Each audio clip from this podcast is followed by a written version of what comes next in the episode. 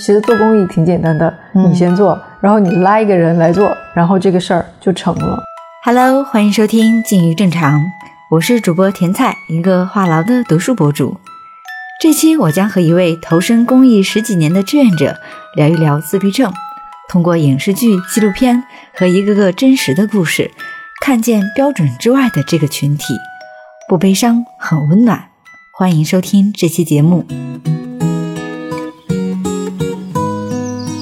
这期呢是在饭后我家录制的，然后坐我旁边呢是一个土人，这位同学呢是我们成都本地的一个公益组织，关注这个自闭症群体的，叫豆苗计划的一个核心志愿者。然后我们先请土人给我们来段自我介绍。没有掌声吗？嗯，大家好，我叫土人，也是就是成都专门做关注自闭症这个群体的志愿者组织豆苗计划志愿者联盟的核心志愿者。这我们主要在成都，其实就是做两件事情。第一件事情呢，我们就做一些自闭症人士和社会融合的活动，比如说我们可以在余时间带大家去滑滑冰啊，做做绘本的阅读啊，或者是做做体能的训练。另外一件事情就是，我们希望做更多的倡导的活动吧，让更多的人知道这个群体的存在。嗯咋说呢？就是为什么聊这期有非常多巧合。对，其实最直接的原因还是因为四月二号那个世界自闭症日呃，嗯对，要到了。基本上大家集中关注这个群体，就在这些时间节点。然后以前的时候我也不知道，嗯那个是那个日子，以及它是从零八年开始，然后才每年，嗯，就是全球有这么个日子，而且全称还叫世界提高自闭症意识日。对，说到自闭症这个群体呢，嗯，很多时候可能我们身边，比如说你没有遇见过，嗯，更多的时候是在电影里面，对，而且剧、电视剧都很少，因为投资这个好像、难火。对很难火。在国内稍微知名度高一点的，可能是二零一零年，就是李连杰文章演的那个《海洋天堂》，对，就是那个可能还有一点点。当然，国外的可能都是一些天才型的选手，像是雨人，嗯，韩国那个马拉松，韩韩国的马拉松，对。呃，其实我去年的时候我还看了两部啊，一个是马来西亚的叫光的，嗯。那个导演他的哥哥就是自闭症，嗯嗯，他但是他拍成了剧情片，他没有拍那个纪录片，他有一半现实，一半是把它童话、嗯美好化处理了。去年我还看了一部那个叫《法国的标准之外》，那专门就是讲社工和自闭症这个群体之间的一些很生活化的一些故事。就是很多的这些影视作品，我们发现稍微特别火的，更多的时候是要不就是明星演出，要不就是自闭症的那个主角呢，他是一个天才功能型高功能对对，你们经常说的是高功能，嗯，这说明自闭症的群体是否都像是就是影视作品给我们呈现出来的那个样子，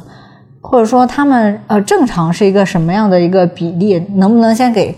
不清楚这个群体的我们普通的那个听友先科普一下？我看了几个数据嘛，嗯，说中国有一千多万，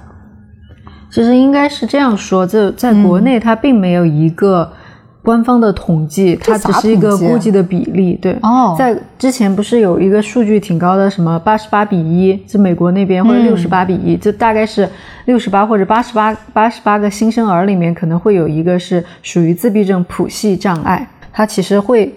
有很多一个各不相同的个体。就之前我们也看过一个纪录片，里面讲到过嘛，其实关于自闭症这个群体的人群的话，他每个人身上都有他不同的特质，所以说你在街上遇到的每一个自闭症人士，他可能都是不一样的，就像一块积木一样，你要搭一个积木，你面前有很多块积木，然后他们是通过不同的积木来组合的话，你会呈现出不一样的自闭症人士。所以说，为什么我们会觉得自闭症是一个隐形的障碍呢？如果他比如说他是身体残疾，或者是他呃眼睛看不到，其实你是从外观上你是可以看到的，对吧？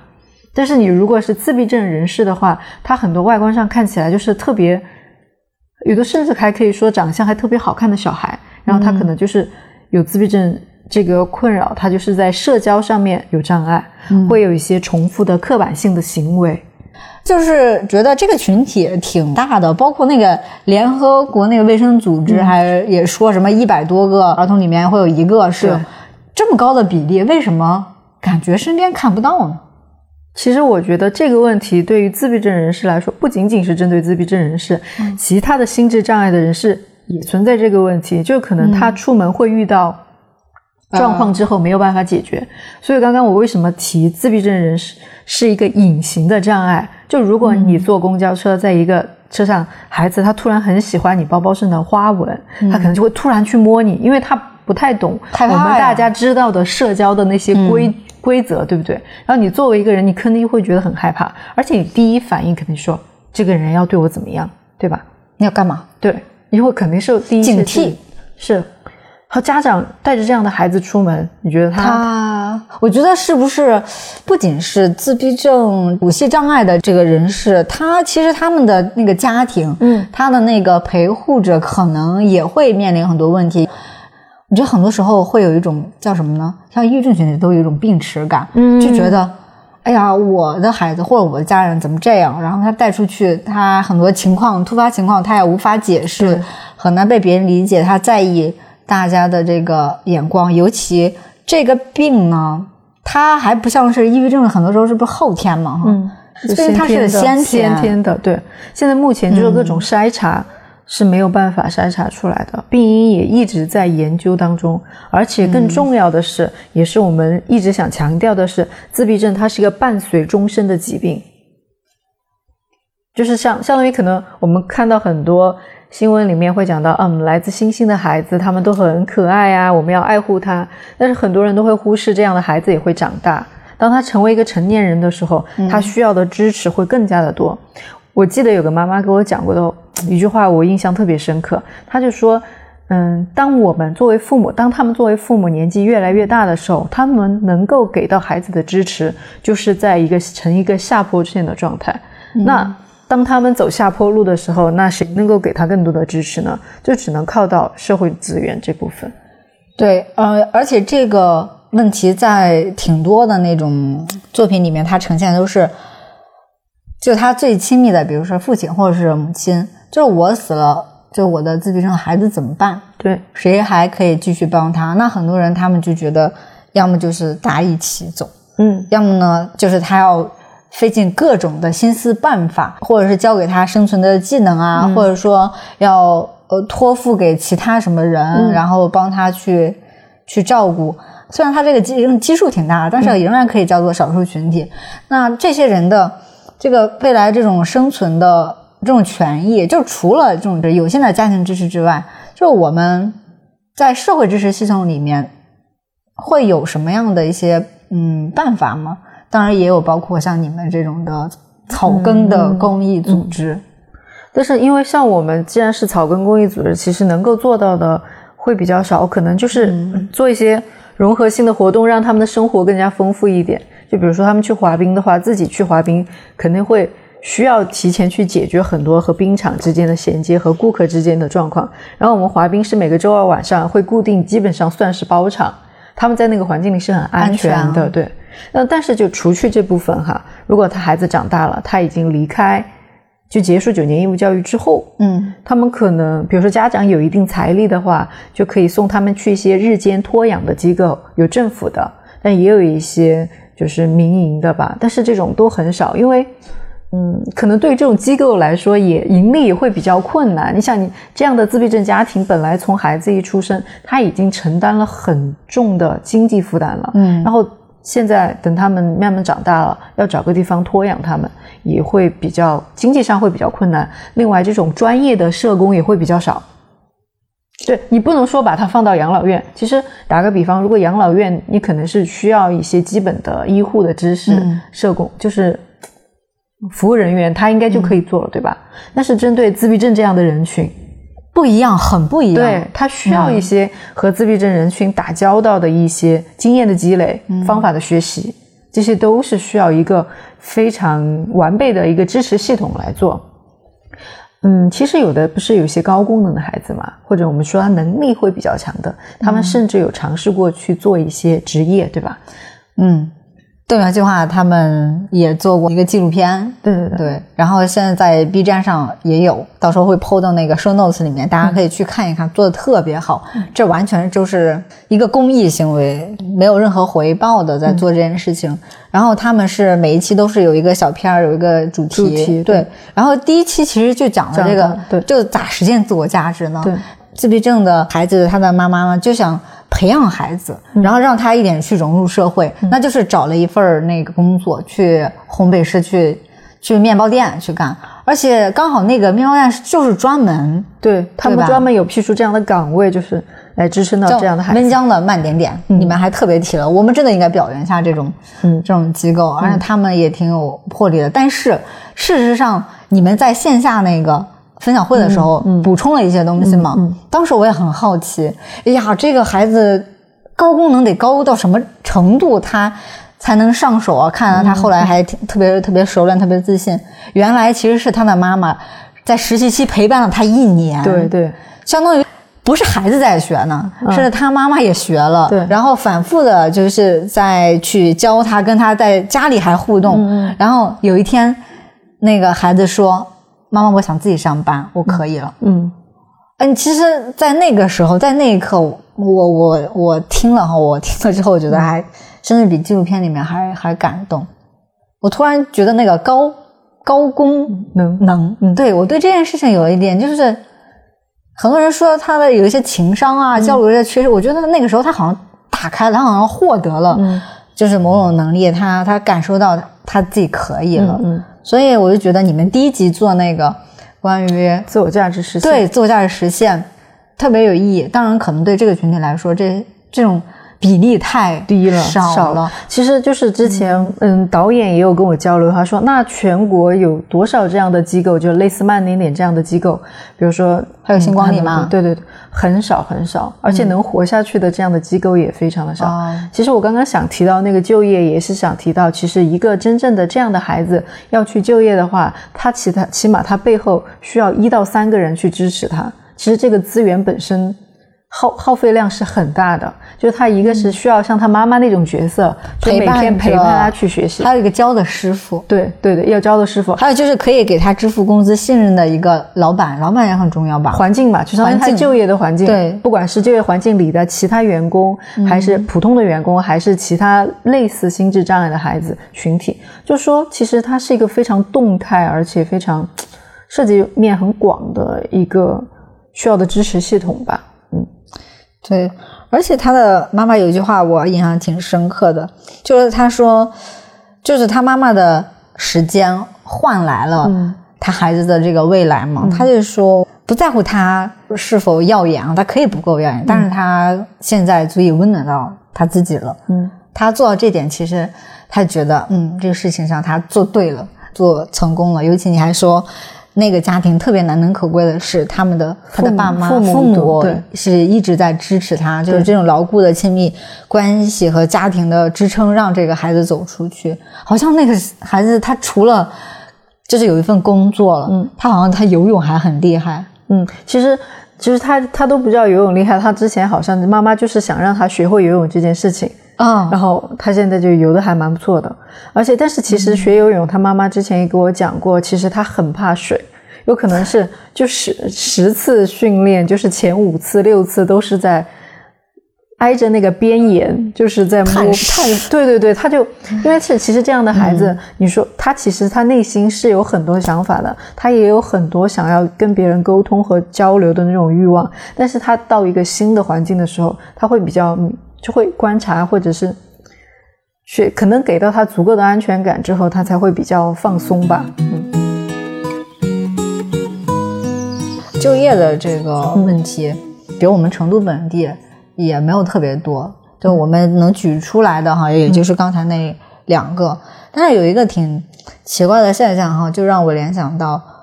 美国哈有一部电影嗯。叫《我是山姆》嘛，男主角是一个明星，他是有七，他只有七岁的心智，反正就是因为什么原因，他就生了个小女孩儿。嗯。那小女孩儿是个正常人，但是他那个设定比较有意思的是，即使那个男主是一个智商只有七岁的成年人，嗯。但是他依然可以在星巴克工作。嗯，就是说，就星巴克是一个就是属于这种常见的什么餐饮，就有点像是咱们这儿在红旗超市干活一样哈。美国这些个机构会给他们提供这样的就业岗位，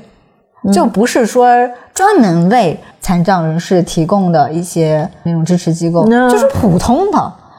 相当于是把就是把一个自闭症人士放在一个就跟我们一模一样的那个环境和生态当中去，让他去工作去生活嘛。对对对对，我当时就觉得挺奇怪的，难道是说，就是美国的他的这种整个的这种支持的系统，嗯，是比我们更完善，还是说，呃，他们对这个群体更有一些超前一些看法？而且我发现有一些电影下面那个评论嗯、对外评论里面，呃，他说在美国很多时候不能把自闭症认为是一种。嗯，病了，因为咱们国家是把它列为精神残疾，对。对，说在美国有些地方不能把它是病，然后如果你把它是病，或者是戴什么有色眼镜去看他们，还还会就是歧对不起诉，然后歧视啊或干嘛的。你觉得我们需要把它当成一个病症去看吗？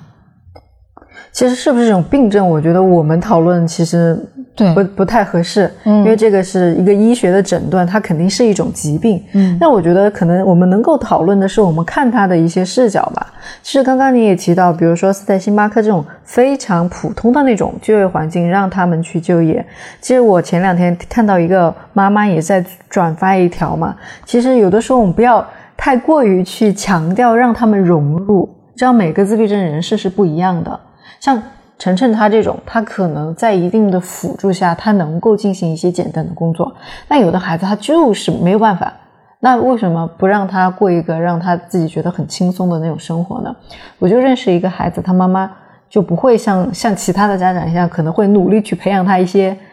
技能啊，那些就融入社会的生存技能，对对对对，嗯，他不，他但是他会规范他一些社会的行为，那每天就经常带他走进自然呐、每天保证要徒步多多长的时间去运动啊，所以我觉得这是也是一种生活方式吧。所以其实我觉得他们是不同，但是他们也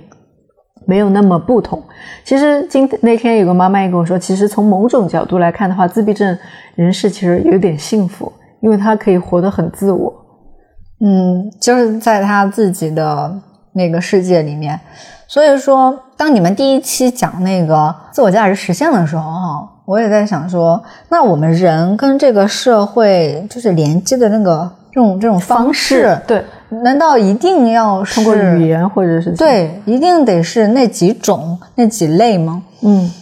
这是不是也有一些人，他可以在自己的，就你说的，就是安全区，对对，对，我觉得你刚刚提的那个特别的好，就是其实有的时候，我觉得这件事情让我们就思考，为什么我们定义自闭症它的一些症状的时候，就会说它社会交往能力就是有一些问题嘛的。嗯那那这个能力你是怎么来定义的呢？什么是正确和什么是规范呢？就是大多数人遵守的，那它就是一个标准嘛。其实那天我去冰场，因为就很久没见到一些孩子，因为我们那个滑冰活动停了两年，有个特别大的孩子，他就跟我打招呼。一般人打招呼可能就把手就是这样立起来挥一挥吧，对然后他就是把手平摊着，然后就轻轻的拍拍你的手。哦，好可爱哦，对对对，大男孩，嗯超级大的大男孩这是，他的方式对对对，然后这就是他跟你打招呼的方式。嗯啊，对我最近在那个我们公众号上面发，就是我们冰上新乐园活动重启之后啊，专门放了他的照片在那个推送的最后。我觉得那一刻的那个微笑和那种信任啊，就觉得哎，好开心。就是可能你每天工作，我们志愿者豆苗的志愿者每个都是有自己的工作，对吧？然后你每天工作都很累，还要去每个周二那些志愿者还要去服务，还要去陪他们滑冰，或者是做一些其他的工作。但是我觉得可能就是大家在这个非常轻松，可以看到、感受、感受到的他们的那种开心和微笑，会觉得啊，所有的压力可能就会消解掉。嗯，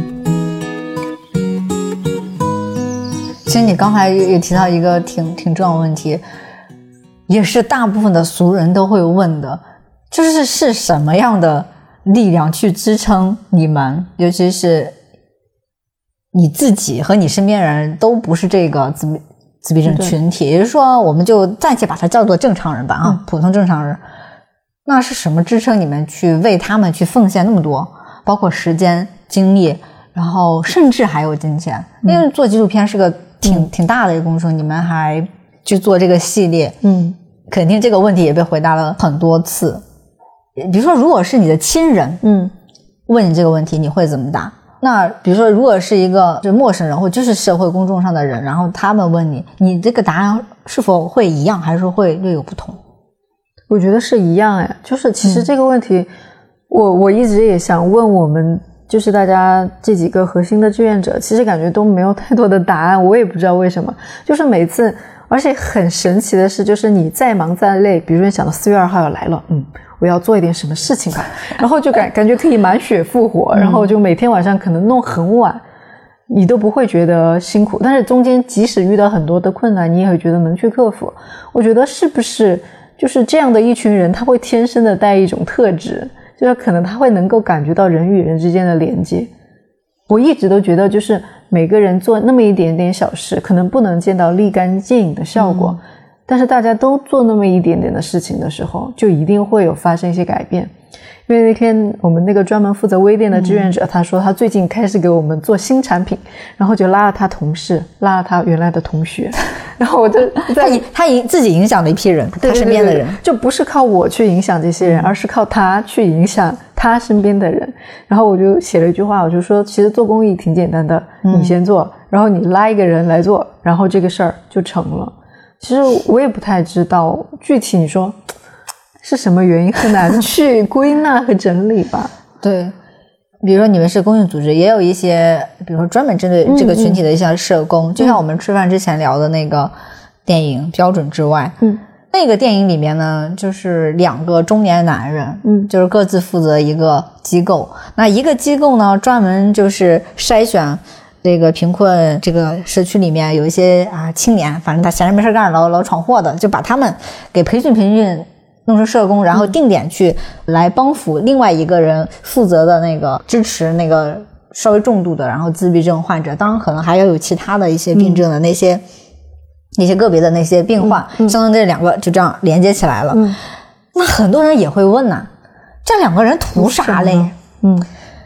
就有的时候他倾注于那些精力、那些爱给那那四十个孩子身上，甚至都比自己家人要多。嗯所以有一些那个短评和那个影评里面，大家也会在说，嗯，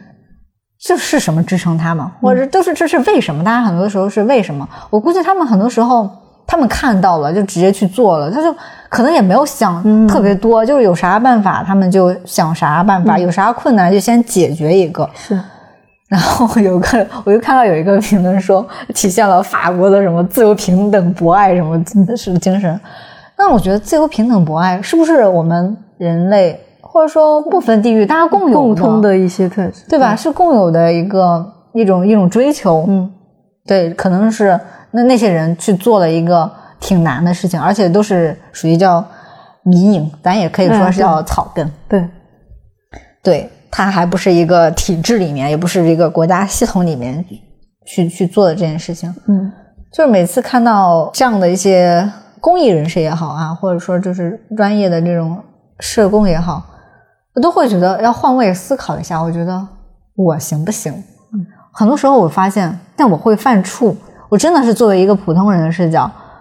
会以其他的方式去支撑。但是我发现，当你比如说你们是每周会以各种各样的活动去真正的面对他们，面对那些那些家属，你们在跟人具体的人去打交道和做事的时候，我发现这件事情真的很难，然后就需要你自己有特别强的这种消化能力和支持的这种力量。所以说，就我们普通人跟自闭症群体这些相处也好，或者说这种连接也好，我们该有的这种这种边界感和合理的方式是什么？我觉得拿捏不准。嗯，我我觉得应该分两种吧，就比如说一个人他想要来做关注自闭症的这个群体的志愿者，参加到我们实力的活动当中呢，他可以自己先去搜搜你刚刚提到的那种电影呐、或者相关的纪录片，先看一下。然后一般我们在活动现场会有领队跟他稍微科普一下，就这些孩子可能会有什么状况，如果遇到什么状况的话，你能怎么处理？但是其实说实话，大部分我们的活动当中。不需要志愿者去触发太多的突发状况，其实就是陪伴他，嗯，就陪着他一起就好了，或者提供一些简单的服务，就签个到。你说，哎，比如说你今天是哦，这个也可以是，对对对，你就嗯负责签到岗，然后每个孩子来的时候，你就要让他自己签到，不能让爸爸爸妈哦妈陪着他签。比如说，你要督促他们每个人都要穿上今天的护具，才能够上冰。就是可能这感觉那个技术含量稍微低一点哈，就是其实门槛是很低的。你真的想去实地服务的话，嗯但是抛开这一部分，比如说我们现在每年豆苗都会出台历啊，那些肯定是需要专业的设计者，对不对？嗯，你就可以贡献你这部分就有一些专业的专业能力能力。哦，比如说那些可以去设计文创周边，去开发一些产品，对甚至是比如说你有很棒的一个消费群体，你还可以帮就是宣传一下，对帮他们那个就是卖一下，对对吧？或者是我们购买一下，就是这些群体制作的那些文创周边，也算是经营对分地，对吧？对，因为我们现在公益文创产品提了一个概念是什么？就是希望他们劳动自立。我劳动，们的很多产品里面可能就会取自他们的画作呀那些产品，然后经过设计志愿者的一些加工，然后出品一些就很适合比较吃好看的好用的文创产品。然后我们现在不是今年上微店嘛，我们也希望大龄的自闭症人士或者是就是情况比较好的，他们可以承担一些发货呀。或者是简单的工作，我们也会按照一定的比例提给他。然后，但当然，另外一部分也会放到我们的活动当中去。对，就我们希望他们给我们眼中不是一个受帮助的对象，就是因为毕竟豆苗做了这么多年之后，我们就自己慢慢的发觉，其实你他们不仅仅是可以作为一个接受的对象，嗯他可以也是一个给予的人，他也可以做我发现这种就不是说单向的，然后要帮助，甚至是那个用用其他接受的，对对。对，然后其实他有的时候他也可以反向就是给予的，因为四月二号你们不是有一个线上的艺术展吗？对对。叫群岛。哎，我发现这个名字也起的特别好，嗯，因为他们这个艺术展就是把那些自闭症叫人士的青少画作年们哈，对他们的画作，然后装裱一下，然后寄给三十个，对三十个人，然后我我们就把它陈列在某个地方，对然后再把它抛出来，然后说一下你的那个呃展览展览陈设的理由，对。对然后我收到了一个十八岁的一个女孩儿，然后她画的向日葵，嗯，然后那个画就特别像梵高的。嗯其实我当时真的，我那几天，因为我前两天一直在生病，状态也不太嗯不是特别好，收到的时候就发现艺术还有画作，它那种奇妙的那个能量是有的时候很难言喻的，那、你就觉得心头一暖，嗯，自己挺丧的时候，发现它可以去照亮你，因为他不是我的一个真实的朋友，但是我更觉得他就像是一个远方的朋友，然后他很努力的画了一个这样的一个作品，嗯，然后因缘际会来到了我家，然后我把它放到我每天。都要经过的那个书架上，我就觉得这就像是朋友给了我那种温暖的一个鼓励。我在那一刻，我是有一种他给予了我什么的那种感觉的，甚至我觉得像是这些画作，真的就就拿来售卖，我觉得是有市场的，真的画的挺好，起码是比我们这个小白，嗯，画的好多了。对对是是是，因为我之前如果收到你这样的反馈，我也会告诉他们的爸爸妈妈，他们也会很开心。比如说，我看到他某一幅画画的特别好，我也会跟他妈说，嗯，这幅画我很喜欢。他他妈妈也会很开心，也会转转就就是转递给孩子这个信息嘛。那我还是要刚刚你说了那么多，还给你去个妹。嗯就就是其实我们这次群岛，因为受到疫情的限制嘛，哈、嗯是采用线上的方式，也是用的画作的形式，这也是很多人可能会对自闭症人士他会有这个误区，他会觉得、哦哎呀，好是不像是都会是不是都会画画，或艺者说画画都很好？要么就是计算能力特特别还有强音乐的对音乐能力就是特别有特长，嗯然后大家会觉得这种，但我觉得可能还是大部分是媒体或者是电影这些影视作品它塑造的一些对，它能筛选出来，可以放大，让你特别有冲击力和印象的，是。会是这种就天才型的。高工能的也选手也不能是把它概括为高功能，就是它就可能是有一些你看起来不错，但我之前也跟一个妈妈沟通交流一下，我说哎这幅画很不错，她说其实这个画最初画出来的时候不是这个样子的，后来老师看了之后觉得这个色彩的层次还是有一些问题，所以说就指导了孩子，让他重新把有些颜色调过了。其实他他们即使有些孩子他确实画画画得很好，但他不能像我们一样普通的艺术家一样，他能够完完全全从头到尾彻彻底底的靠他自己独立完成一幅画，这也是有困难的。只说可能因为这个绘画这个元素更能吸引大家的关注吧。对，因为它是一个视觉的，你一看你就嗯嗯会会有触动的一个东西。对，画作是一个最容易让其他人看到的。嗯，的方式。嗯但是其实我觉得我们更应该看到，就是因为自闭症人士他这个社交沟通的障碍和他的一些刻板的行为，嗯对他们自己生活造成的困难困扰吧，嗯还有他父母的困扰。我嗯，就是这次我们那个群岛里面有一个孩子浩月，哦不是星界是新嗯界，他妈妈。在那个明信片背后都写了，星界学每一样东西的单位都是以年来计算的，就可能就是系个鞋带，小时候可能都要教一年，不是教了几百上千次，他才能够学会。嗯。所以说，我觉得其实有的时候我们在宣传普及自闭症知识的时候，也更多想让大家看到他们生活中，真实的困境。对对对。而且真的就是这日常生活里面，就是咱们普通人能经历的所有事儿，他们也在对。经历着，只是说，嗯，就是这种生活里的那种，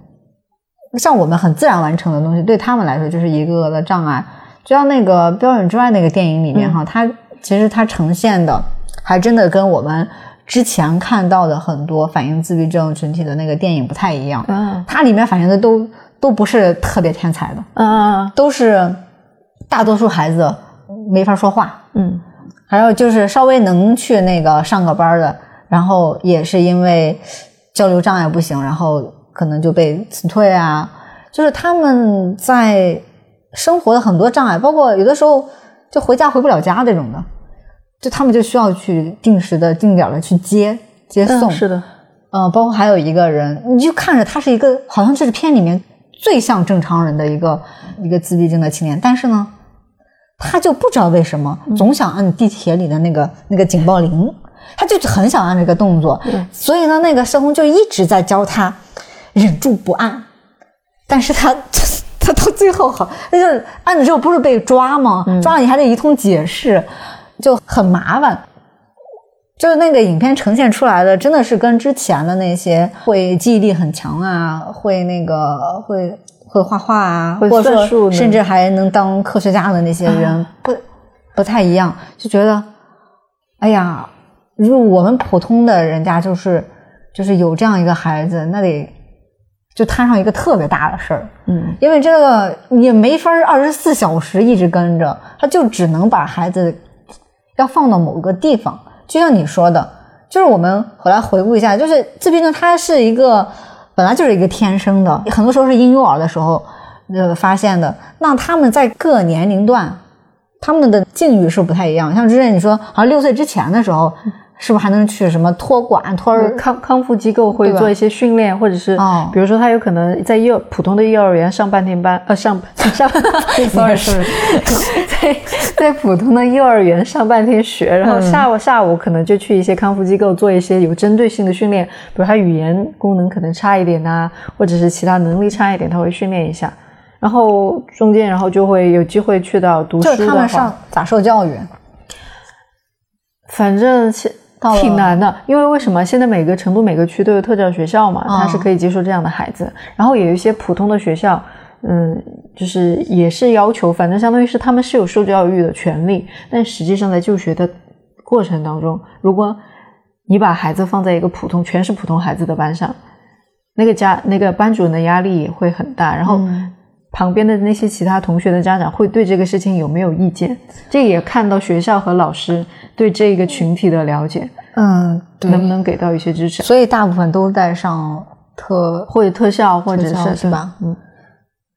那在特效里面可能也不只是自闭症群体，可能是也有其其他群体的这些孩子。对他们其实特效里面，我我之前大概了解过，其实还是可以接受很多生活技能啊，或者是一些知识性的东西，就会比较也是一个比较专业的体系吧。啊，嗯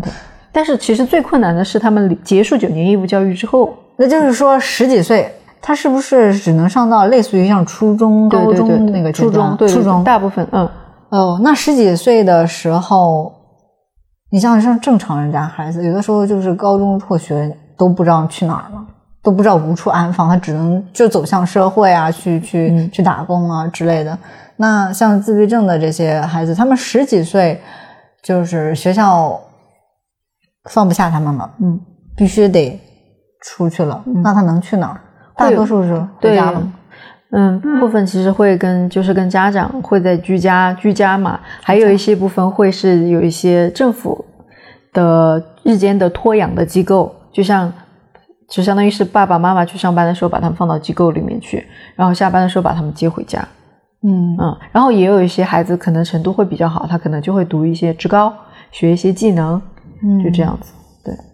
很少会有读到大学，就会比较少。嗯对，有一个影片读到大学还成科学家的，都是美国嗯人，就那叫什么《自闭历程》，我还看了那个片儿，啊，是应该就是他其实后来还发明了，就是他是一个他专门做畜牧业的，对对对是个动物科学家是吧？就我们说的一个，就是他发现人类这个屠宰那个牛的方式太。太不好了，然后他想让那那个牛减少点儿那个痛苦，然后他就做了某种装置，感觉他更能共情到其他有灵性的那些生物。他是遇到了一个好的老师，嗯，就是他在这个教育的路上遇到那个老师就没有歧视，没有打压他，就反而引导他。是你跟他人不同，其实你是与众不同，嗯，就是让他找到自己的那个生存之道，找到自己的那个价值。所以那个片儿是特别励志的，而且它是根据真实的故事对真实事件改编的。但是这种情况呀，真的是很少。太少了，能够走到一个知名、被尊重，是一个特别稀缺、嗯特别特别少的一个事情。嗯但是如果是一个一个普通的自闭症患者，普通的这个自闭症的家庭，难道他们就不值得去去尊重吗？对吧？一定要做出对社会有巨大贡献的事情，才值得被看到吗？嗯，我为什么这样说呢？是因为我今天翻某条豆瓣评论的时候，有一个特别扎眼，我甚至有点生气的一个评论，他居然用那个什么达尔文的那套嗯，进化对进化论，觉得就觉得有缺陷的人类就就不应该存在，然后社会不应该去提供那些样的支持系统，或者说那些去为他们去奉献的人，就就去指摘这些，哎，怎么说呢？不寒而栗的那种那种感觉，我觉得这些人的这种言论和想法，跟当年希特勒有有什么区别吗？就就是我们说的社会达尔文主义嘛。对呀、可以因为他定的某一种标准，那其他在标准之外的就没有它存在的一个合理性，或者说，因为这个社会不只是说这一类对人，对，他还有其他这样的的群体范围非常非常广，还有很多小众的疾病，可能我们都不知道。嗯，有可能，如果你身边真的没有这样的人患病的话，你就永远可能这辈子你都不知道，原来世界上还有这样的病。然后，当你有可能，如果你得了某一种小众的疾病，然后你一找，觉得发现哇，原来那个圈子它一直都在，它一直隐形的。这我就所以说，我觉得你刚刚提到那个点也特别的好，就是怎么看待一个人他的价值，他生活在这个世界上的价值，用什么来衡量？嗯，像自闭症，很多自闭症家庭，他就是普普通通的家庭，他的孩子没有文艺特长，他的孩子也不能够算数，然后也没有什么特别的机械特长，他就是普普通通一个家庭。但是我们其实有很多，我们每个人也是这样普普通通的呀。所以说，其实我以现在不太喜欢媒体他采访报道的时候，他就会刻意的寻找一些个例，然后反复的报道一些他觉得比较能讲出故事的点来吸引大家的注意。当然，我也不知道这个可能作为一个媒体行业的人，他可能是也有他的嗯难处吧。因为如果你写一个普通人的故事，谁看呢？对吧？我还记得，就是上海有一个节目叫《梦想改造家》，嗯，我知道，就有一个家庭，就是一个妈妈带着她自闭症的女儿，就是他们家的那个房间，就是有一些不合理的地方嘛。后来是一个一个日本的设计师，然后引用的是日本的一套特别有人文关怀的一套那个设计理念，就给他们改造了那个房。当时其实我也觉得。有很多的投稿，其实他选中这个，其实也是出于也是一种那个叙事和宣传的一种需要。嗯嗯，因为他最后呈现出来的时候，我作为普通观众也非常感动啊。嗯，一是那个设计师能能为他们想的这么的好，嗯，或者说日本的那些设计理念太棒了。如果说每个家庭或者说很多的那种公共空间能够考虑到这些群体，那该多好。还有一个方面就是这个妈妈太厉害了。嗯。这个妈妈就是一直陪伴他，他妈是那个钢琴老师，他他还可以去唱歌啊，等等的。我发现那个人太乐观了，但是让他前一段的那种生命历程里面承受了非常多的那种苦难，就是就是那些东西他没有拍下来，很多时候拍下都是大家的欢乐时刻，像是那些日常里面的那种障碍，都是他们自己消化。但是我觉得还好，因为现在很多纪录片嘛。其实还是可以让很多人了解真实的。哎，你一说这个纪录片，纪录片看的人真的就是少多了。那同样的题材，可能电影电影这种形式，让更多人他能够对更容易亲近吧？就大荧幕，尤其是这个剧情片，嗯，带点励志，有的时候有点苦情催泪的，确实它能够覆盖的这个面相会更多。只是说他们是选取了。哪一个面相？嗯，很多时候我估计也不能完全去说去批评这些那些主创，嗯嗯，对，因为他必须要先让他成立是一个是一个故事，嗯，那故事里面他必定要融合某某一些的像是戏剧冲突，让你揪心的一些地方，因为寻常的这些记录，那可能就是一个叫纪录片，那纪录片其实仍然是经过后期剪辑的。因为像是普通的吃饭、睡觉、穿衣这些事情，他不可能完完整整全拍下来，没有人看呀，对吧？或者说你看了之后会觉得这什么，然后甚至会觉得堵得慌等等，他达不到他那个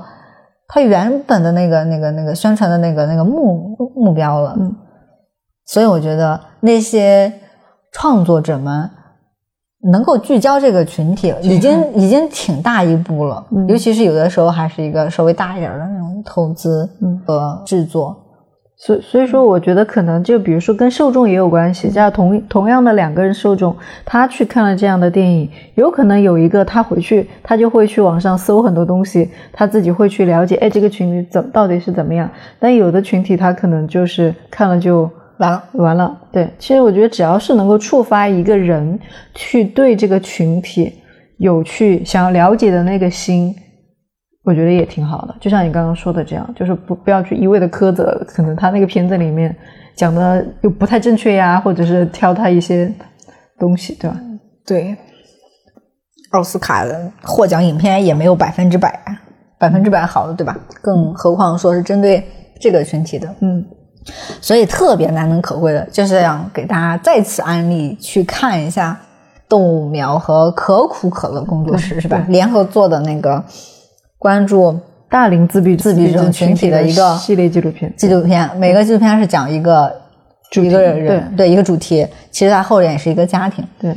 嗯，刚才我们最开始的时候就是说那个关于就业实现自我价值那个，其实第二个怎么说呢？就更更扎心一点了。嗯，他谈到了感情，而且是一个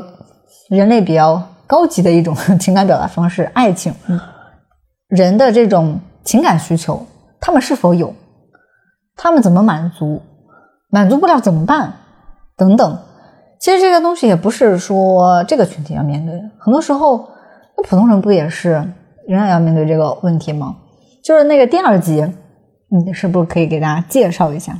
哦，第二集其实，因为我相当于我们这个整个系列的纪录片，当时我们出主创出发的目的呢，就是想找一些跟自闭症人士和我们这样普通的大众他自己共通的地方，比如说亲情、友情、爱情，就这些东西。哦，正好秋实其实算是成都比较难得的一一位，是曾经尝试过。我们都其实不能太定义他是不是和那个女生之间是一段爱情。当时他妈妈也也有讲过嘛，其实感觉全家人就是他妈妈跟那个女孩子的感情，似乎比秋实跟他的感情还要更深、更深一点的那种。妈妈觉得他谈了一个恋爱，他分了个手。对，嗯。但其实我觉得，因为他妈妈讲的是，他觉得至少对秋实来说，觉得这个更干、更加高级的感情的形式，可能是他们受到自闭症这个病症的限制，可能是很难去实现的。但仅我们只能说仅针对秋实个体哈，因为还有各种各样不同的自闭症人士嘛。当时其实导演还是很坚持想要做这个主题，我当时都有点犹豫，我会觉得你这个就不就是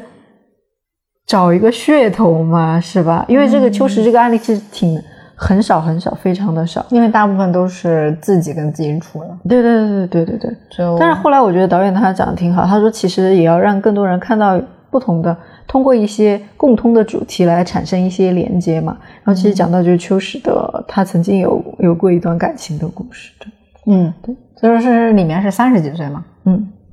对，就是三十几岁，他他弹钢琴弹的特别好，嗯嗯，反正也是在弹钢琴的这个工作环境里面，嗯，然后受到很多爱慕，受到很多爱慕，对，那其中有一个很非常纯真的这个女孩呢，他们就自然走到一起，然后。那妈妈看起来就觉得这两个孩子就像过家家一样，就单纯的那种互相喜欢，那甚至还买了新房啥的，嗯，都觉得可能会走到那一步，他们也没敢想，嗯，但觉得还是要怀抱这种期待。但是在有一天呢，那个早上女孩走了，家里人还想瞒着她来着，但后来也就人家发分手短信了嘛，所以那个呃，就我们男主吧也就知道了。其实家里人就很忐忑，觉得啊，这个是不是得崩溃啊？因为正常人在经历了一年的这种感情的一个积累之后，都会受挫的。但是大家发现，他好像也没有特别大的反应，所以那个受挫的人反而是他的那个妈妈，经过了一段心理建设，嗯，自己走出来，然后也理解那个女孩的这个选择，然后甚至就坚定了啊。我们以后就一个人，就就不会建议他再去走，再去跟其他人再去进入到一段关系里面了。嗯，因为如果有机会跟秋实见面的话，其实你你们俩之间进行一些比较普通的沟通还是可以的。那反正我我个人接触的这些大龄自闭症人士，如果你想进入像我们俩今天的这种沟通和交流的话，就很难，比较少。嗯，所以说在爱情里面。很重要的不就是要深层次、比较深层次的一些沟通、沟通对表达。如果另外一方他一直接收不到、发送不了，嗯，有的时候也接收不到的时候，那这段关系其实对另外一方是也是挺不公平的。当然，就是最后呈现的呢，就是这个选择，嗯，有一些是被动，有的时候也是一个无奈吧，嗯。其实有一些很深层次的问题是。我是在看你们线下活动那个回顾的时候，那个导演也提到的，包括人基本的这个性的这个需求，嗯。包括他们讲到的就是对这个群体的那个性的教育等等。的，对，要明白他在社会生活里面跟人相处的一个基本的界限在哪里。对，因为性教育现在很少会把它单独拎出来，包括现在在比如说。就学校这个，其实里面也有，对对有，但是都觉得做的还不够，更别说对他们这个群体。对对对。但是我跟你说，其实，在一些专业的书籍里面，就关于自闭症的一些支持的时候，他们很早就已经提到了性教育、性性方面的教育。一个是对他们生理上的认识，还有一些他们本身因为生理上的变化导致的一些其他的心理上有些适应的困难呐，那些。对，比如说我们女孩子来那个月经是吧？对，怎么处理？因为咱们第一次，比如说那个月经初潮的时候，都其实会有一点啊，就其实恐慌呀，不不知所措，然后要求助大人，要怎么弄啊？或者是甚至问问小姐妹。你说她那些孩子，他们也会有这个情况。那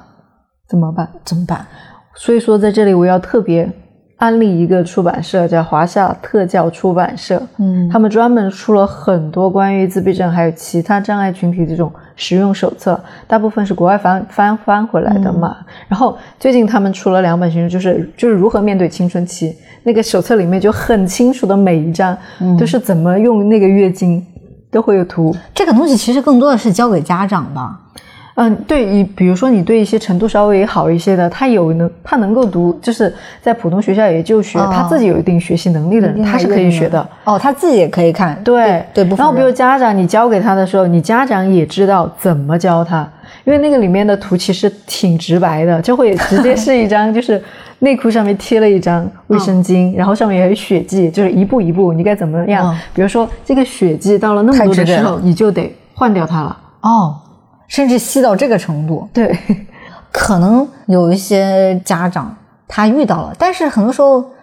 他由于某一些他的信息的接收接收方面，他可能不知道有这么个是的书，不知道有有这些的知识获取的一些方式。对对对。我觉得这个还真的挺重要的，尤其是对就是青春期的这些少的男少女们。嗯，那你们第三集啥时候上来着？我们现在本子差不多出来了，现在就因为受疫情的影响，一直没有开拍。嗯然后我们的主题是友情，他们也可以交朋友。哎，这种朋友是这种同龄的，还是说，比如说是跟所谓正常的，还是说我们这这一集里面，他们的友情是同龄，就是同他们他们是学同学。同学？对，因为这正嗯好琛琛他是就读的普通的学校，然后所以说他班上的同学就有，就是就相当于是那个同学的友友谊系，基本上延续到现在。但是其实因为那个片子还没有拍完，我不知道我们关于友情这个主题的探索能够达到 什么程度。但我我相信有前两集的这个、这个基础，后面都差不了，因为我发现这个导演包括那个摄影，对，对包括文案，对主要就是这三股力量嘛。对对当然还有你这个很 大杂大杂 的，你记住这种沟通，也就是那种钱财很也是那个还是挺艰巨的一个工作嘛。关于就是自闭症的孩子，他们可以有什么样的朋友哈？我因为刚好了解过一个日剧，是零四年，都比较早了，叫《与光同行》，是几大明星吧，主要是女性，嗯，他们去拍的一个专门针对这个自闭症的儿童和家庭的。他讲的就是那个年轻的妈妈就发现孩子好像有危险行为，不对劲儿，然后去医院看的时候就确诊了嘛。嗯，当时他们也不知道，就属于对这块儿知识完全盲区。嗯，然后所以就有一种恐慌。妈妈其实挺自责的，就是然后那个父亲就会指责他，哎你可能是教育方式不对，让让孩子有这种症状。那婆婆就更要说，你看你们做了些什么呀？感觉指指点点。那他在一个挺不被理解的时候呢，那孩子到了适龄阶段，他去上小学了。那他碰到的那个刚好是他危机时刻救他那个老师啊，嗯，人家接受过这个呃，相当于自闭症的一些嗯知识也好，或者培训也好，哎，他刚好懂得怎么跟这些孩子去沟通，那他就去了他那个学校，是个正常的小学，但是只是这个老师理解他，理解他们不行啊，那这个同学会会模仿嘲笑他，嗯，然后同学的那个家长会觉得，你这孩子怎么跟我们孩子的那个有争执啊，或干嘛的？觉得你这孩子不正常，反正有各种各样的声音。但是他最后的走向是什么呢？就在这个老师的这种引导，然后包括他去他们社区普及啊，这个病呢叫自闭症，然后我们孩子会有这样的一个特征，等等等，让大家去了解了。那了解之后，消除了这种。起码是这种这种未知事物的这种恐慌之后呢，哎，好像哎整个社区人都在去支持，然后最后发生一个感人的一幕，也是日剧的可能一种套路吧。就运动会的时候，就那个自闭症的小朋友，他本来要参加比赛的，但是他在起跑线上他就一直不动，嗯，但他班级的那个同学们呢，就一直给他加油加油，然后在加油声中，他终于跑向了终点，就他一个人的一个一个比赛。但是对全班同学来说，这是一个共同的一个成功，然后他们就就去欢呼。虽然它里面会有一部分美化的，但是我发现有疾病的孩子还有就是正常孩子之间，如果是有一某一些的那种引导，会不会可以他们可以去共处？还是说，事实上这只是一个美好的一种幻想，或者说只是影视剧里面的这样一种设定？同龄人之间的相处的话，我觉得可能还是有点难。因为之前想起来一个妈妈说，她她孩子读书进开始读普通小学之后，她妈妈就给全班同学写了一封信，哦，就讲我的孩子是自闭症，然后有什么什么什么的症状。但是其实就这件事情之后，其实他们班上的同学孩子小嘛，他还是会对他有一些。嗯，就就是对，就是对他逗他玩啊，会觉得想出来，对对对，就会去。但是就像刚刚我之前也提过嘛，其实你没有必要非要强调他融合，就是真真的就希望每个孩子可以开开心心的，就自闭症人士哈，他可以开开心心的。当然，我觉得其实你刚刚讲的那个，其实我觉得很多人如果他了解了自闭症，他是这个样子，大多数人还是会愿意理解和支持的吧。善良是大多数人一个底色。就是不会有人想去要故意去伤害谁，就是不做，可能已经是很多人的一种，就是一个最最最最低标准了。对，然后至于说希冀大家去，呃，完全理解，然后和和帮助你，可能有的时候。也是想太多，嗯，或者我觉得是至少我们做到了解，对吧？嗯，或者是我们能够看到自闭症他们这个这个群体的人士，他也有他的闪光的地方，他也可以活出他自己人生的价值，就觉得就挺好。哎，我发现你们当时的活动里面经常冒一些挺戳人心窝子的话，我还记了一个，好像是一个妈妈，她就是一直在说。就每个人都是独立的个体，即使是自闭症的那些孩子，他们也是独立个体嘛。她是说，就每个自闭症的青年，他都有资格去选择让他幸福的那种人生。很多人觉得他没得选，嗯，现在好多家长都会问孩子，就是就是我们最近不是四月中旬可能会在新山那边做一再次做一次。线下的分享会嘛，然后我就问晨晨妈妈，我说：“嗯，你们想不想来分享会啊？因为我觉得，如果反复的把自己的故事讲来讲去，真的也挺挺消耗能量的。”然后他说：“好。”他说：“你等我一下。”然后他就说：“我问了一下晨晨，晨晨说他愿意。”哇，他在他在答他啊，对对，然后他在答应我这件事情。我觉得其实这个就是问一问他们，也是一种尊重。就是我们可能，特别是在做志愿服务的时候，也是这样子的。就可能不要说一味的说我要想要让你怎么样啊，就是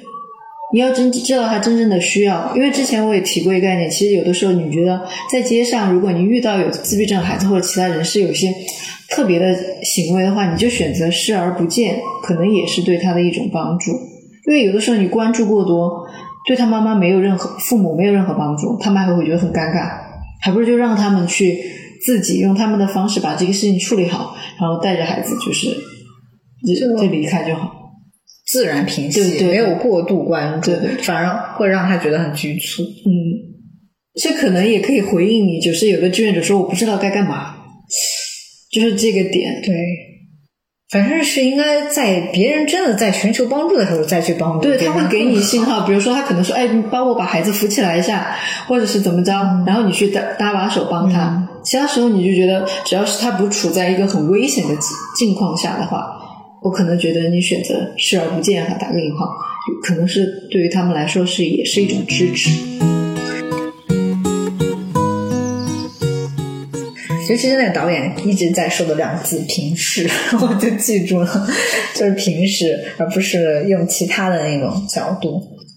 反正就是以前很多的那些固有的，甚至有点讲美化的一些标签，确实有一点点去消减掉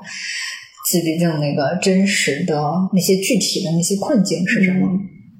听你聊了，就是那些真的真实的困境之后，才发现。你们去做的那些点点滴滴还是特别可贵的，尤其是好像是是去年你你开始做的那个绘本阅读，对对，就是阅读这件事情对他们会有一个什么样的一个帮助？就怎么想起去做这样一个，而且是读绘本，对吧？它有一个图像的，然后你更多的是一种文字讲述的，对，让他去有这种情景代入感的。当时是咋考虑的？因为这个也是我当时认识的一个台湾的老师，他就在台湾之前就已经实践过大概两年的时间，就是给这种心智服务这种心智障碍群体，给他们读绘本，很简单，就是一本一本的读，就是一本一本的，就像在家里对给孩子讲故事一样。啊，对，所以说我我当时他他这个事情给了我力量吧，我就说那要不我也试一下，然后我相当于就是你就把它当成就是我们在开故事会一样，嗯把一页的讲给大家听，有些地方可以跟他们互动一下，然后发现哎，其实好像还还有点意思，就是这些孩子他其实在一定程度上他是可以互动给到你反馈的，而且因为我们这个阅读活动也有成都另外一个公益组织成都书语的支持嘛，对他会免费给我们按照人均四本书的配比，给我们一个漂流的书屋一样。每次孩子来参加绘本活动之后，他就可以交换回去一袋新的书，然后就会让他妈妈回去给他讲。有一次，有个妈妈跟我说，她说走走到那个地铁的时候，他们他妈妈就说，好像是看到前面有人跑嘛，还是怎么着？说小怪兽，小怪兽还是小幽灵？就是他其实是绘本当中出现的那些东西，已经印在了他的嗯脑海里面，他记住了。啊，我就觉得，其实我就觉得绘本这个是绘本阅读这个东西，你不能说去量化它有多大会产生多大的影响和变化，而我觉得读书这个习惯对于孩子或者是对于家长来说都是挺好的一种生活方式吧。我觉得，至少我觉得我们也引入了一种生活方式。但是它是一种也算一种高质量的一种陪伴吧。是的，是的，对吧嗯，你们读的那个绘本是不是很多都是国外的那种绘本故事？对，因为你知道现在其实整个国内的原创的绘本的数量会比较少，但近几年我觉得质量还是越来越高了。近几年起来了，对，然后但是其实像我们这一代人，小时候基本上没有绘本，对吧？我们只有儿童文学，是童话故事。而儿童文学都不算，就只能童话故事，就是那种大故事。神话传说，就是那种比较粗犷、粗粗的那种。这几年就有很多很精引进了很多优秀的绘本。其实对于自闭症孩子的家庭来说，可能他们平时都没有注意到这一块东西。他们可能觉得日常已经已经够费神的了，他们就不会在这个阅读这件事情上再去探索一些再去探索啊。对，但他们是不是发现就参加了之后，还是还是会有一点变化？包括那个，嗯，他他记住了什么像小怪兽啊，什么小幽灵啊，他记住了这些东西，就相当于他多了一些可以跟你互动的一些点了，嗯是吗？嗯是这会不会也让家长觉得还挺挺欣喜的？他会更想在家的时候也坚持下去。嗯而且特别是那个绘本阅读课，除了您刚刚说在家里面坚持，肯定是亲子阅读嘛，还有在绘本阅读的现场，一个一般带读的老师也会设计很多活动，跟节气呀、那相关的，就是特别好玩儿，你知道吗？就相当于把阅读这件事情变得互动性比较强，有趣一些。嗯，所以它其实也不是普普通通读，还是有一些设计的一些心思在里面，增强那种互动。对，因为他们本身由于这个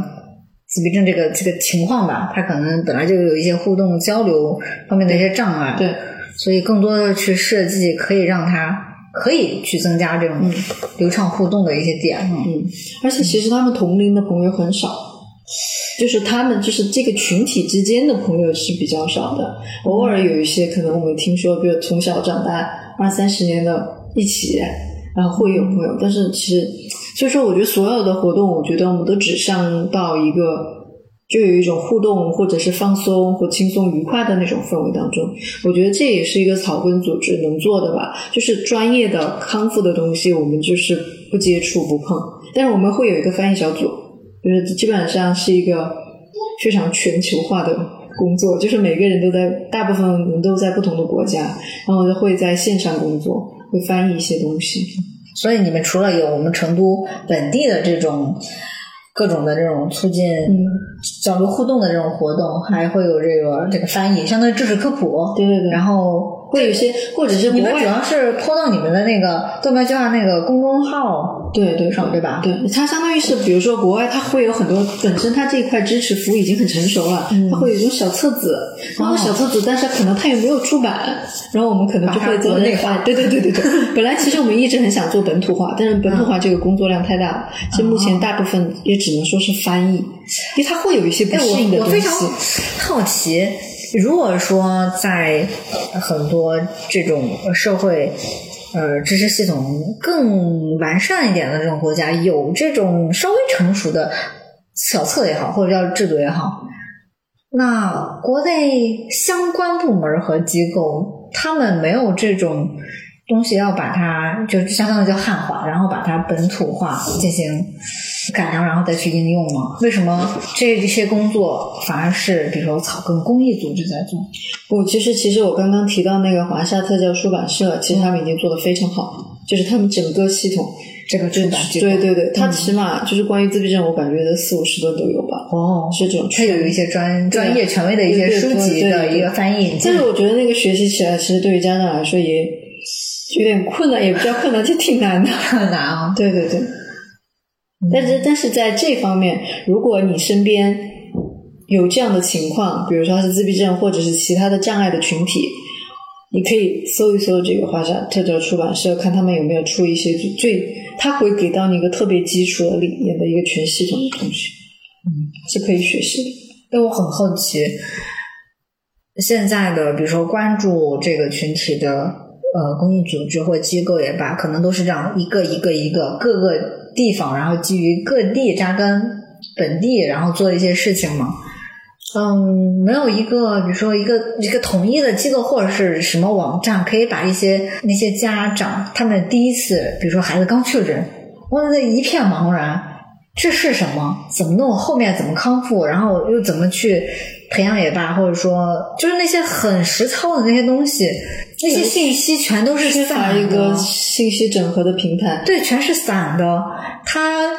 不能像是某一些东西，哎，我可以在这个地方像拿到一本完整的手册，我这个阶段我应该给到孩子这样的一个帮助。下个孩子，哎，下个阶段我孩子可以去到那儿试一试。嗯。是不是现在就是缺少一个这种东西？因为之前我听到有人在说，就做这种平台，但是感觉好像暂时还没做起来。到时候一些康复的机构或者是公益组织彼此之间也有一些比较松散的联盟，但是它并没有一个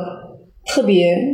就持续的在做这种是统筹协调的这种资源整合。对，像是抑郁症哈。抑郁症现在是一个被大众非常接受的，大家都知道抑郁症。当然也会有一些什么呃污名化的一些一些迹象，这些先不说。但是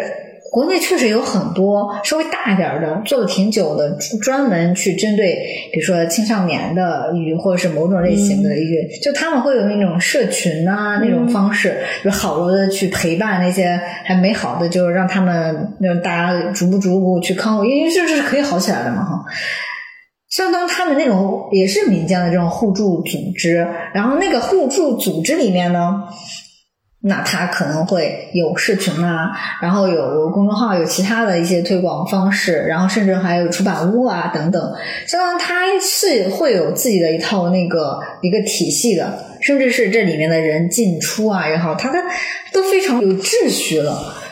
那如果说是一个家长刚得知自己的孩子确诊了。这个自闭症，他很多时候他只能听医生的，他很抓瞎的。身边这种家长和孩子又不多，有的时候又不能大张旗鼓说，我需要帮助，我我孩子那啥，他也不会这样。那他只能自己去搜啊，去百度啊，或者去干嘛？那他可能出来全都是稀碎的，对，那很抓瞎。比如说，你们这个通报计划做了这么多实打实的东西，那比如说成都本地，甚至我们四川其他地方的，那他们可以通过什么样的方式去更清楚的知道你们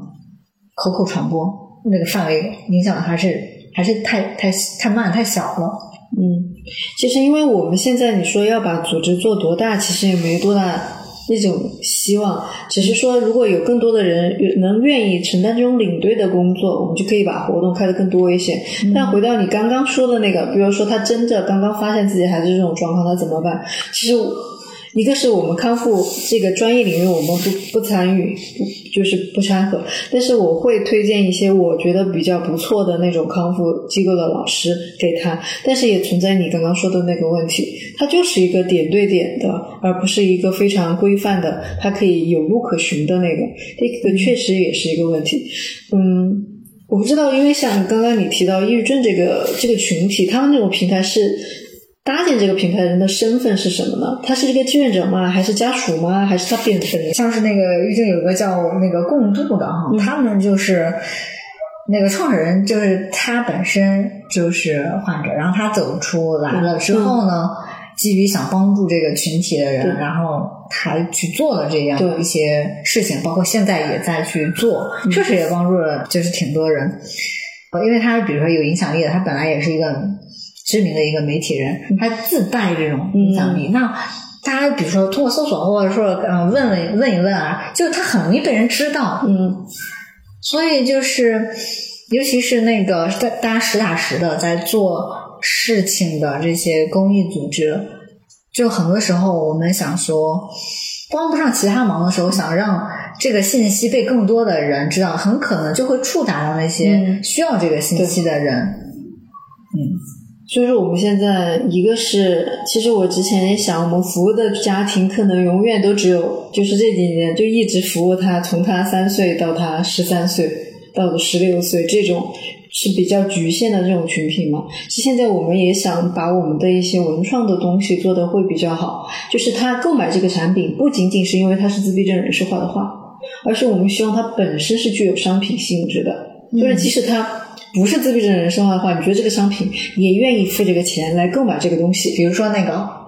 艺术展上这个这个画，对对，不管它背后是谁画的，它这个本身值得买。嗯嗯，可以买，对对对，或者是台历，或者我们最近要推的包包，其实就是其实我们每个购买这个产品背后也会附一些关于自闭症介绍啊，或者之之类的吧。嗯，我觉得只要是有心，他是想要从事公益，或者是想要了解这种多元群体的人的话，我觉得我们还是有一天会遇到的吧。就是会对。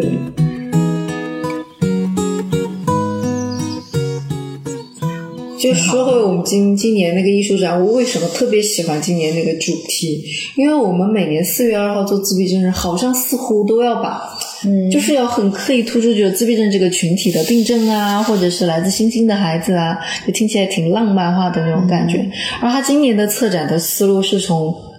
疫情，是从人与人之间连接这个角度来讲嘛，因为就是没有一个人是一个。孤岛嘛，对吧？大家还是可以用某种方式连接起来的。所以当时我看了，哎，尤其是你们明信片上那个，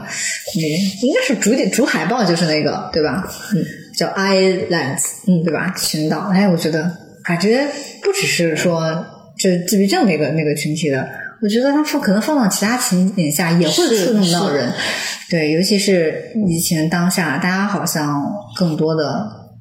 被被隔离，对对对，被迫被迫隔开了。对，但是有的时候，是否我们可以用其他方式连接起来？比如说，我们线下因为很多的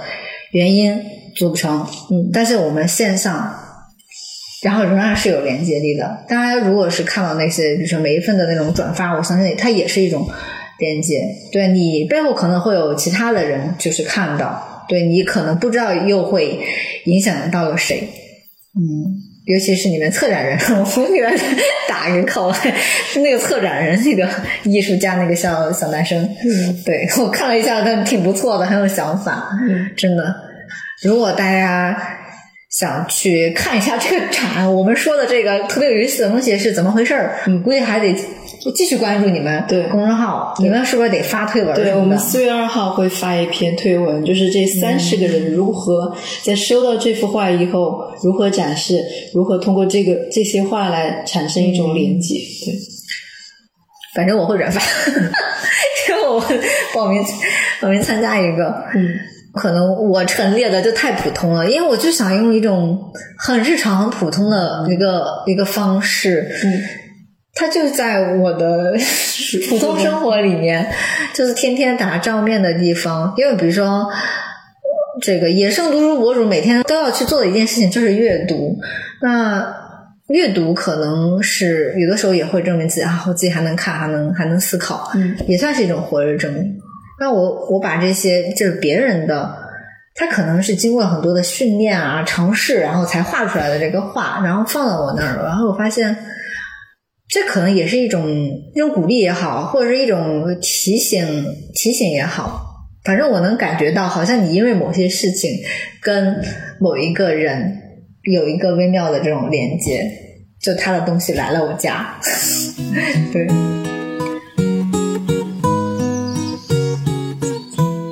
我我觉得还要不要再补充一下，就是、嗯就是现在也有一个争论，到底叫翻译成自闭症还是孤独症？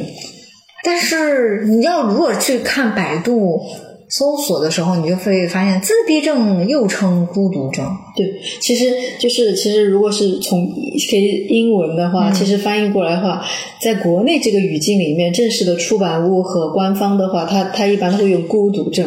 但是在港台或者是他们之前翻译用自闭症，但是之前就这几天大家也有一个讨论，说到底用哪个好？其实我觉得每一个名字都可能会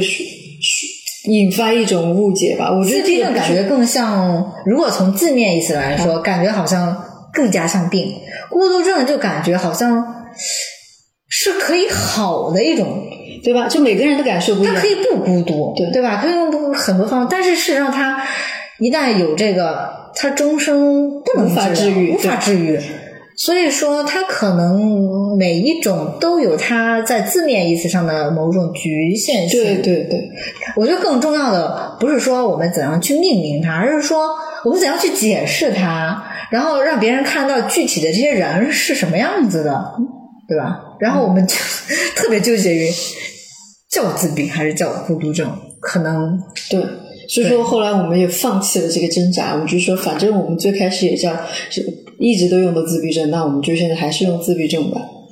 而且孤独症这个这个称呼吧，就是太日常化了，因为就现代人很容易都有这种孤独的这种感觉、这种感受。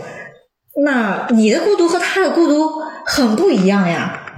你不能 用一个更那个什么的这种好像更普世的这种词语来去指代他们的那个那种真的是不同。我觉得有的时候也真的要去直面这种不同。对，它有一样的，它跟我们都是人，都是生命体，但是它这种不同表现的也是非常明显的，还是要去承认、去接纳、去理解这种不同。嗯嗯，其实你们那次线下活动，我觉得有个非常好的点，就是那个找了那个律师，那个提到那个法律那个，就是其实讲到自闭症这个法律这个，其实我后来我才查了下，还是那个律师朋友查的，有个自闭症什么法律手册吧，之前已经有正式出版物是出过关于这本书的。但其实具体到某一个家庭里面，你的提供他的法律服务又很不一样。当时那个律师就副律师就说，他愿意给这样的家庭。免费的提供咨询的服务，对对对，啊因为很多比如家庭会想到孩子走了之后，是不是要采取信托的方式？包括这个方式，嗯我可以给大家就是引入一个比较好理解的一个情景，就是那个雨人那个电影里面，就是父父母走了，然后留了一个嗯比较巨额的这种遗产，嗯然后都给了那个哥哥，那个哥哥是那个自闭症患者，但是那个弟弟呢，就是一直相当于没跟他见面，没跟他生活在一块儿，嗯那他就是为了去想让这个。然后改变哥哥的主意哈，想就独占这个遗产，他去接触，在这个接触过程中嘛，肯定发生了很多的事情啊，让他让他改观，所以呢，跟那结尾感觉还是比较温馨的。他发现他的哥哥有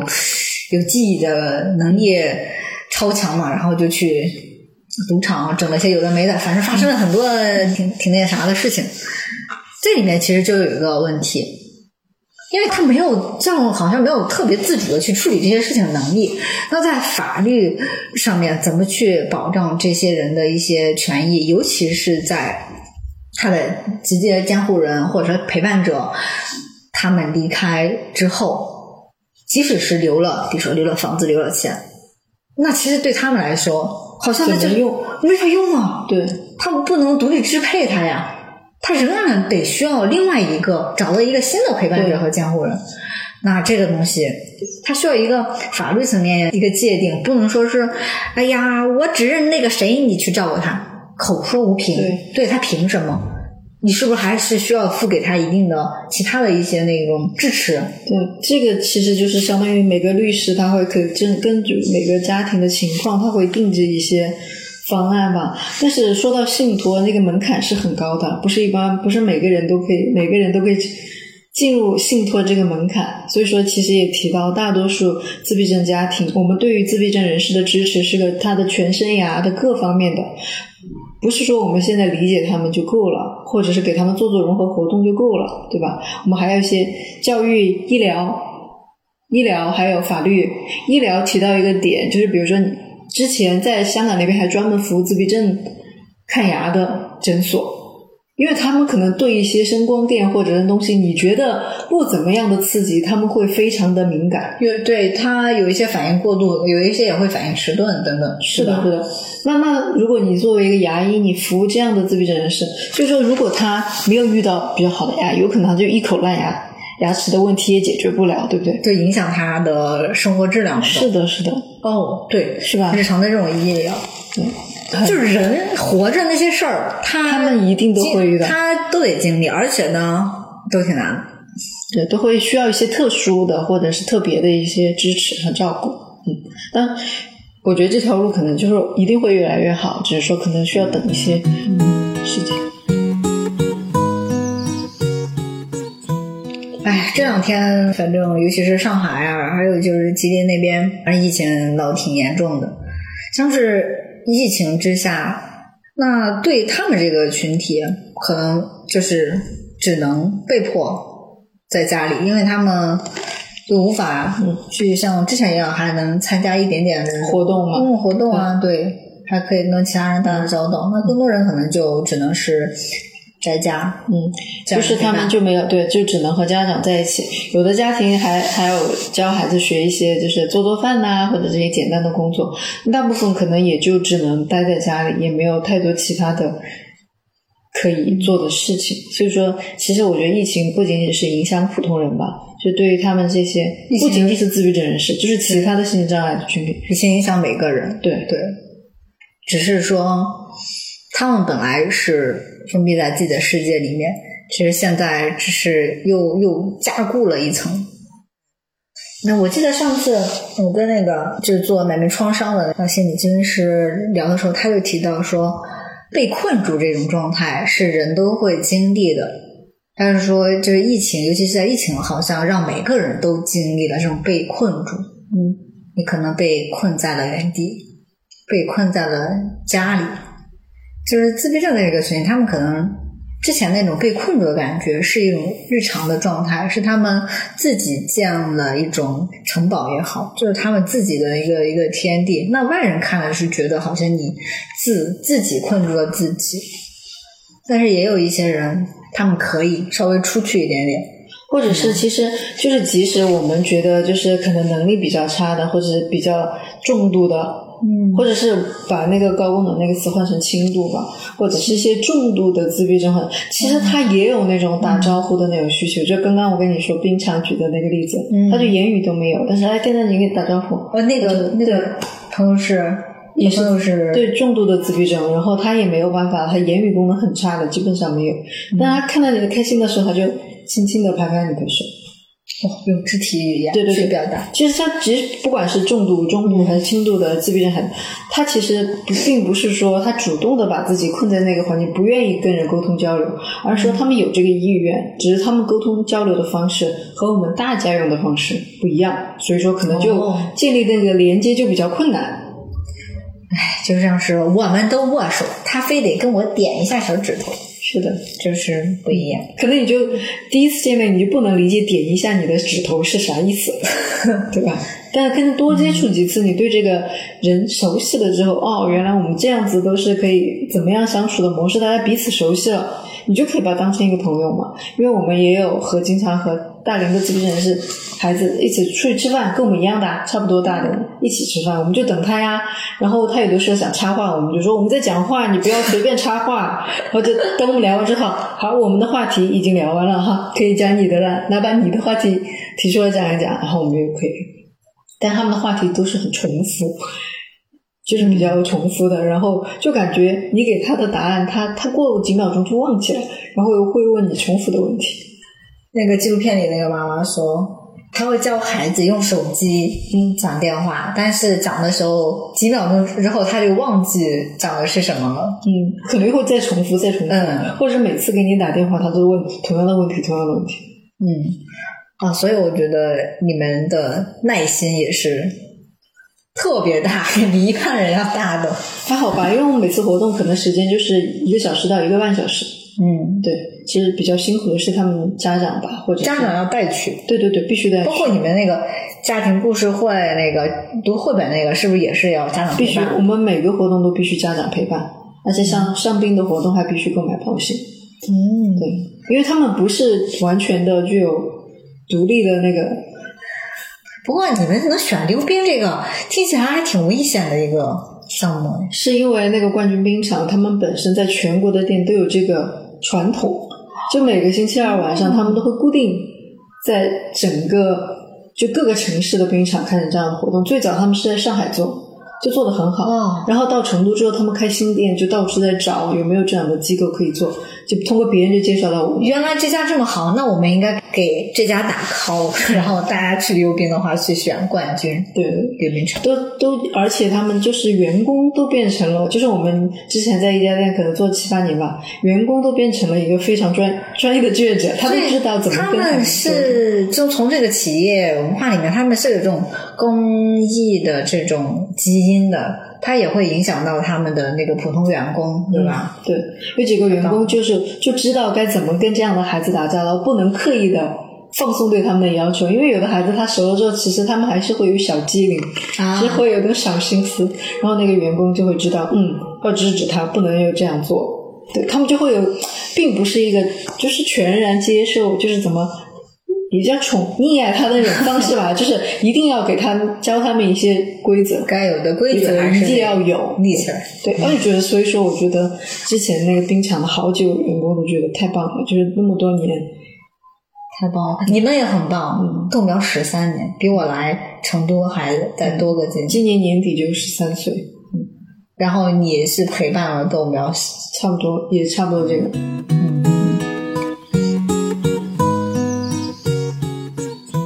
觉得必须要 cue 一下你的初心，就是你从十几年前那么早去接触到那个豆苗，包括你们那个豆苗的那个发起起人小雨对对小雨，啥样的机缘让你一下子就 坚持了十几年？嗯，而且现在还是核心骨干。我之之前就是因为他们在豆瓣上发起活动，然后我去参加了一次，我说哦，原来还有这样的群体存在。然后我那天我就一直有在想，我觉得可能就是我们这几个核心志愿者，除了做志愿者这件事情以外，我们本身还有其他共同的爱好，比如喜欢旅游、喜欢读书，嗯，就是我们在这个以外，你还可以建立更深层次的精神上的啊那种连接。然后我们就可能，哎，就可能今天我们出来见面，除了聊豆苗最近活动该怎么搞，嗯，然后还可能还聊聊，哎，最近看什么书啊其实？你们不仅是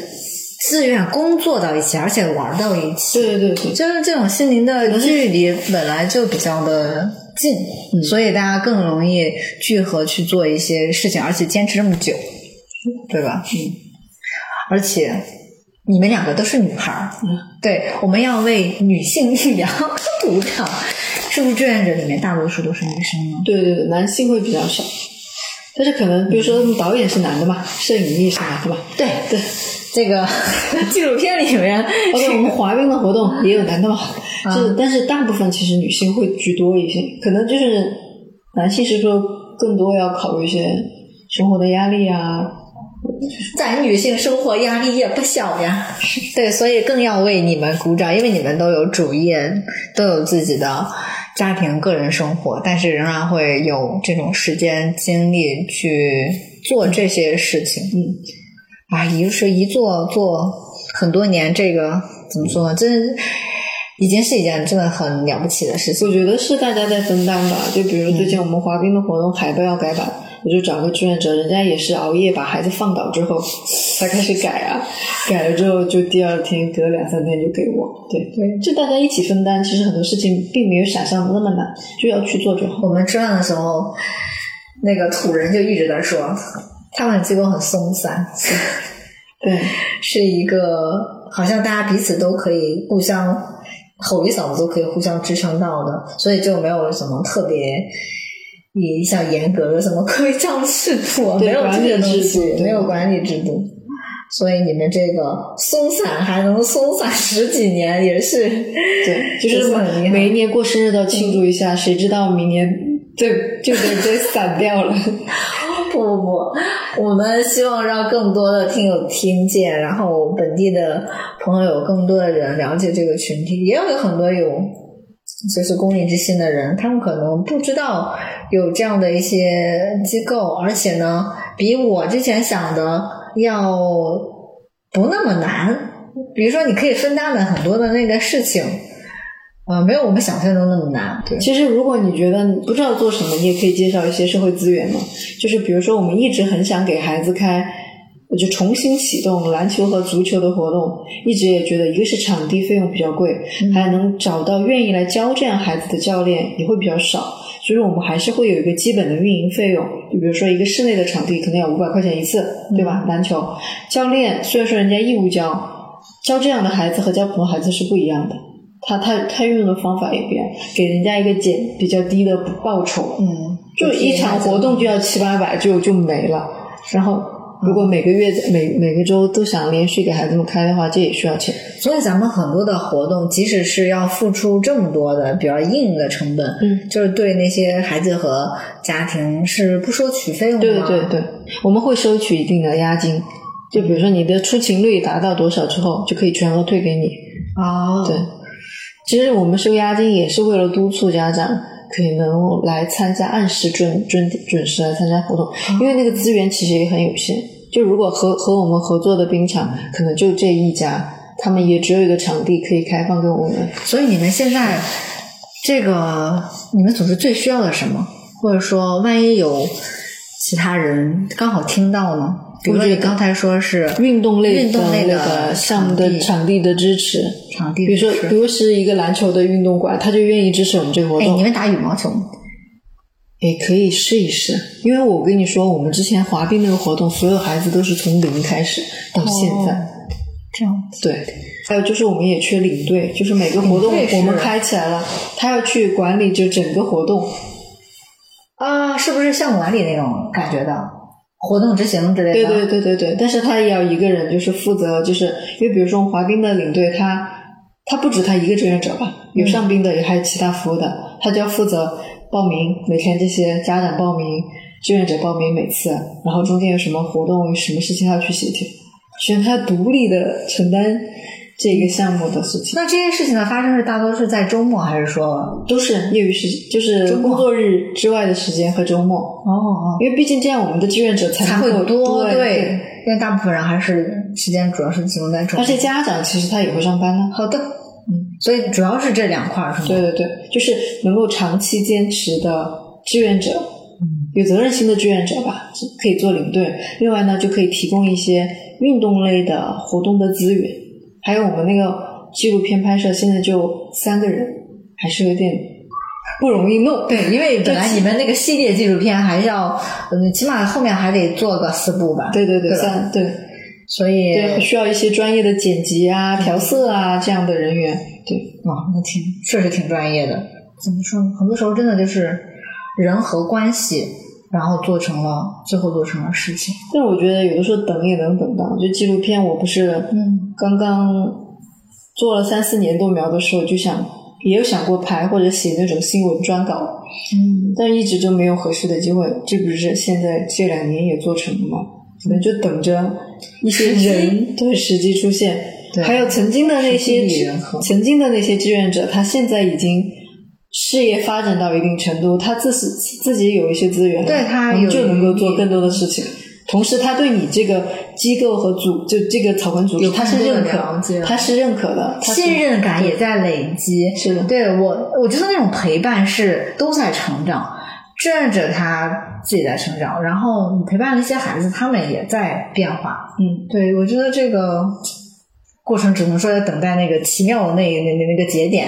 去出现了。但是如果你不把期望放的，就非要去立定一个目标，要干怎么样，可怎么样，嗯就顺其自然吧，说不定哪天就会促成了一些事情。其实我最后还是想再强调一下，就是我们关于自闭症的几个误区。我一般会列三个，就是其实最后我想跟大家分享的是，其实我们说很多事情说了无数遍，但是还是得强调，就是自闭症它是天生的，然后终身无法治愈的，我们需要关注到这些越来越大的自闭症的成年人他们的真的生活的需要，而且自闭症不等于天才，自闭症呢也不等于孤僻。但是我觉得，这大家也不要觉得做公益是件多么伟大的事情，我就觉得没必要刻意的抬高。我觉得做公益就是一件你生活中的一种生活方式吧，就随手可以做的，把公益当做一种生活方式。对，就跟阅读一样。但是我仍然觉得你们这个生活方式特别高级，特别了不起。反正咱们提的很多，哎，一些那个信息啊，纪录片也好，反正到时候都放生 notes，让大家直接去看，多一个人看哈，就多一份了解嘛。咱这都是小台，但是我相信啊，听我这小台的都是一个特别棒的朋友，总会遇到一个也愿意加入到这个公益事业里面的人的。